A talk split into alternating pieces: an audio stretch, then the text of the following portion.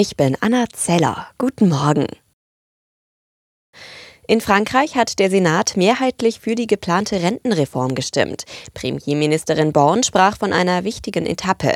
Nun kommt der Entwurf in den Vermittlungsausschuss zwischen Senat und Nationalversammlung. Die französische Regierung hofft, die Reform zur Erhöhung des Renteneintrittsalters in der kommenden Woche unter Dach und Fach zu bringen. In der Bevölkerung gibt es großen Widerstand. Im Verkehrssektor drohen offenbar massive Warnstreiks. Das berichtet die Bild-Zeitung. Am 27. März sollen die Mitarbeiterinnen und Mitarbeiter an deutschen Flughäfen bei der Bahn und im öffentlichen Nahverkehr die Arbeit niederlegen. Demnach planen die Gewerkschaft Verdi und die Eisenbahn- und Verkehrsgewerkschaft eine gemeinsame Aktion. Bereits morgen streikt das Sicherheitspersonal an den Flughäfen in Berlin, Hamburg, Bremen und Hannover. Es seien extrem schwierige Verhandlungen gewesen und die Post sei über ihre finanzielle Schmerzgrenze hinausgegangen.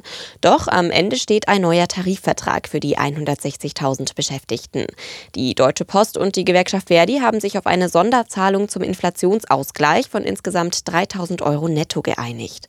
Ab dem 1. April 2024 erhalten alle Beschäftigten zudem monatlich 340 Euro mehr.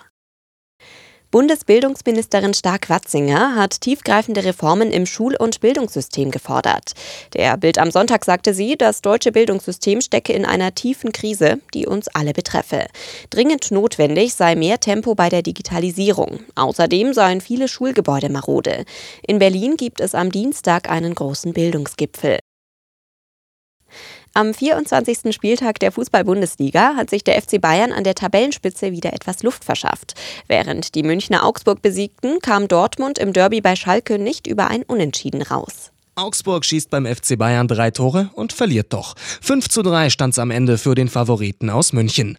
Die Bayern hatten am Nachmittag an der Tabellenspitze vorgelegt, Dortmund konnte am Abend aber nicht nachlegen. Die Westfalen mussten sich im Derby bei Schalke mit einem 2 zu 2 unentschieden begnügen.